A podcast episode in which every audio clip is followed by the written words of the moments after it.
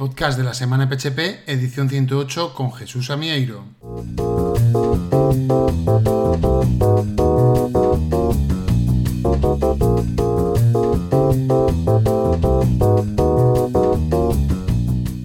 Otro podcast más de la semana PHP cargado de artículos, tutoriales, noticias, vídeos, podcast, componentes, librerías y otros elementos que espero te sean de utilidad.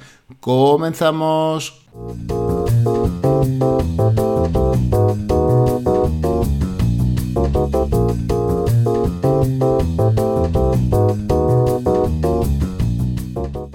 Empieza octubre y con él llega el Hacktoberfest, el evento online en el que cientos de miles de desarrolladores colaboran con proyectos de software libre a través de pull requests en GitHub y los primeros 70.000 se llevan una camiseta conmemorativa o plantan un árbol.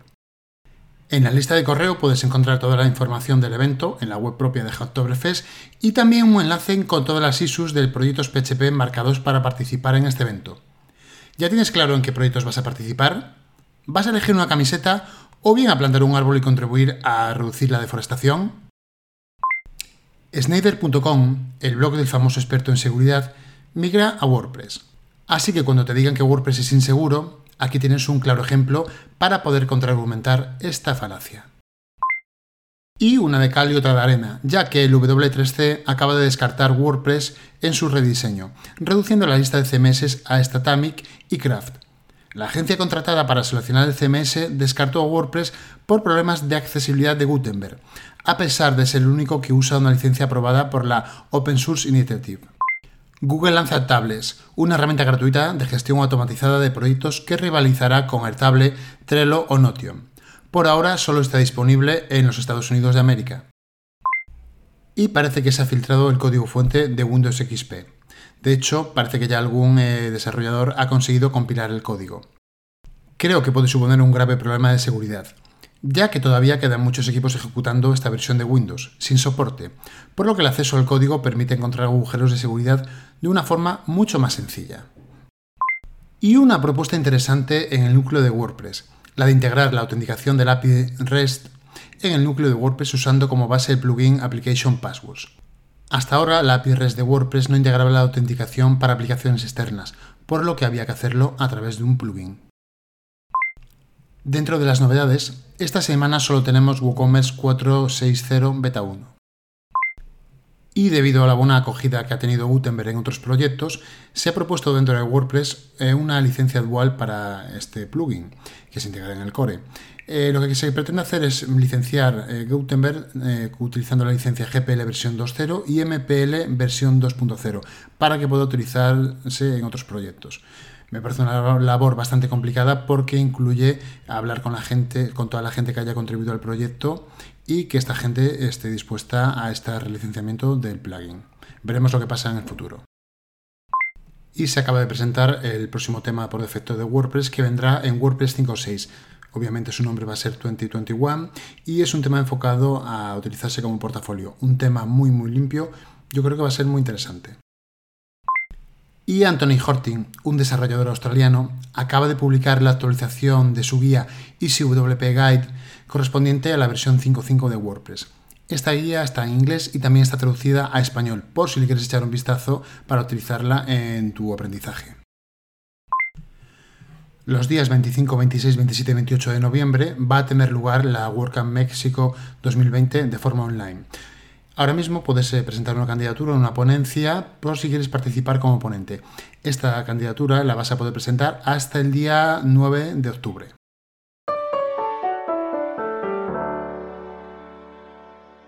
Esta edición está patrocinada por Rayola Networks, tu experto en hosting, tanto para WordPress como VPS o servidores dedicados, en los que podrás desplegar todos tus proyectos. Con Rayola tendrás tu proyecto en las mejores manos, con la última tecnología del mercado, soporte 24/7, backups automáticos diarios, migración gratuita y servicios como dominios, certificados SL, etc. Gestionar tu web no tiene por qué ser un desafío. En Rayola te damos todas las herramientas que necesitas y, cuando surge un nuevo avance, somos los primeros en implementarlo.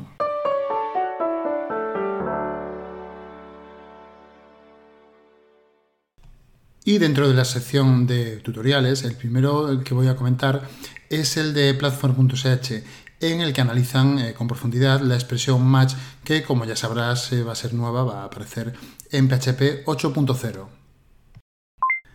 La gente de Scrapping Bee te introduce al scrapping web con PHP en las distintas versiones, tanto en web estáticas como web dinámicas que se generan por JavaScript, en el que tendrás que simular un navegador web. Échale un vistazo si tienes pensado hacer algo de scrapping, porque te da unas nociones básicas para poder entrar. Freak, uno de los miembros más conocidos de Spatty, te explica cómo ejecutar una función sobrescrita de un trait. Frank Iglesias te trae la segunda parte de trabajar con Legacy y entender el dominio. Si has necesitado en algún momento cambiar dinámicamente el nivel de registro en una aplicación Symfony y no has sabido cómo hacerlo, Matías Novak te explica cómo llegar a ello.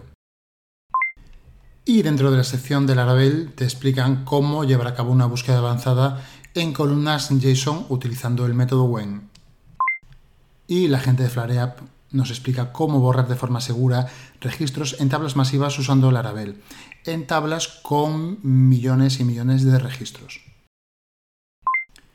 Y Robert Dixon nos explica cómo ha tenido que mover 27.000 imágenes que tenía almacenado en local utilizando la librería de Spatty, la Media Library, a un S3, unos 180 gigas, y lo ha llevado a cabo utilizando colas de Laravel. En este post explica cómo hacerlo.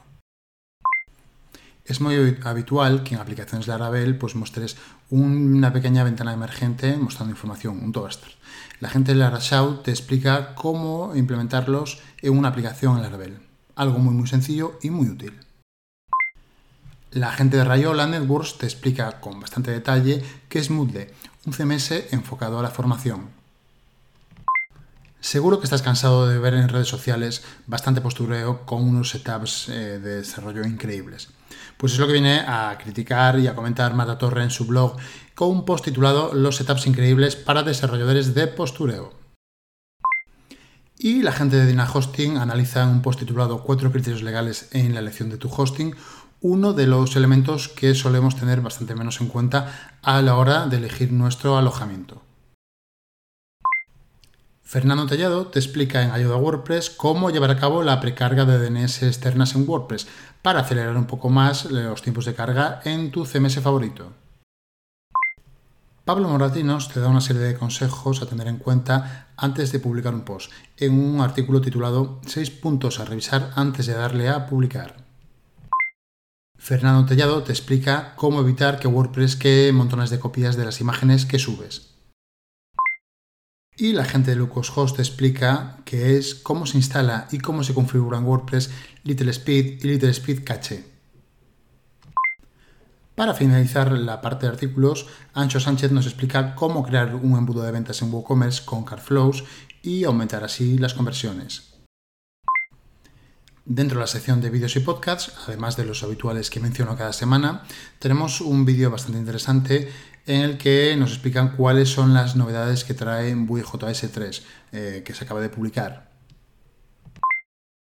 Y Álvaro Gómez nos trae un vídeo muy interesante en YouTube que titulado Testing in Pizza, en el que explica los principales eh, elementos o factores en cuenta a tener para llevar a cabo un testing de forma correcta. Está enfocado en Laravel, pero creo que es interesante eh, sea cual sea el framework o CMS que utilices, porque lo que te va a dar es un punto de vista muy interesante.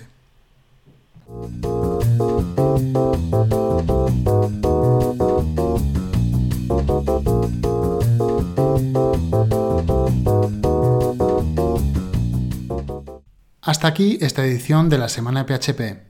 Si tienes alguna sugerencia que consideres interesante, puedes enviármela a través del formulario de contacto de la semanaphp.com o a través de Twitter. La Semana PHP también tiene disponible un canal en Telegram, donde vas a poder encontrar cada día cuatro ofertas laborales con temas relacionados con PHP, Laravel, Symfony, WordPress, Drupal, etc. Para poder acceder, utiliza el enlace t.me barra la semana PHP. Si la lista de correo o el podcast te parecen interesantes, te agradecería que se la envíes a cualquier amigo al que creas que le puede interesar o que la difundas por Twitter o cualquier otra red social. Y no te olvides de hacer una review en Spotify, Apple Podcasts o Google Podcasts. ¡Hasta luego!